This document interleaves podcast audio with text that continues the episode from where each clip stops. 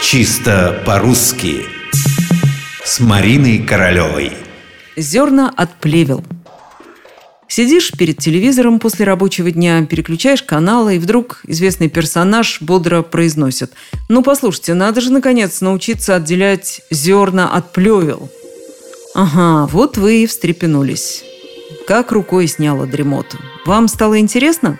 То есть сначала, может быть, стало смешно. Действительно, это звучит забавно, плевел. А потом вы вдруг поняли, что не знаете точного значения слова «плевелы».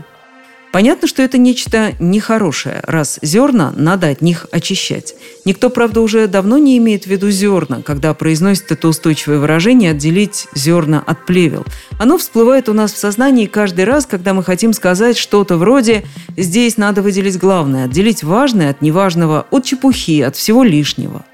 Словарь ударений Агеенко и Зарвы, который практически никогда не разъясняет значение слов, у него другая задача, в случае с плевелами все-таки поясняет, что это такое. Слово действительно редкое. Кроме этого фразеологизма, оно нигде, собственно, и не используется. Итак, плевелы – во множественном числе. Это нечто вредное, говорит словарь. Также полагает и орфоэпический словарь под редакцией Аванесова, которым мы так любим пользоваться. Плевелы – это нечто вредное, дурное, засоряющее. Отмечу, что есть еще один плевел. Именно так, в единственном числе, это такое растение.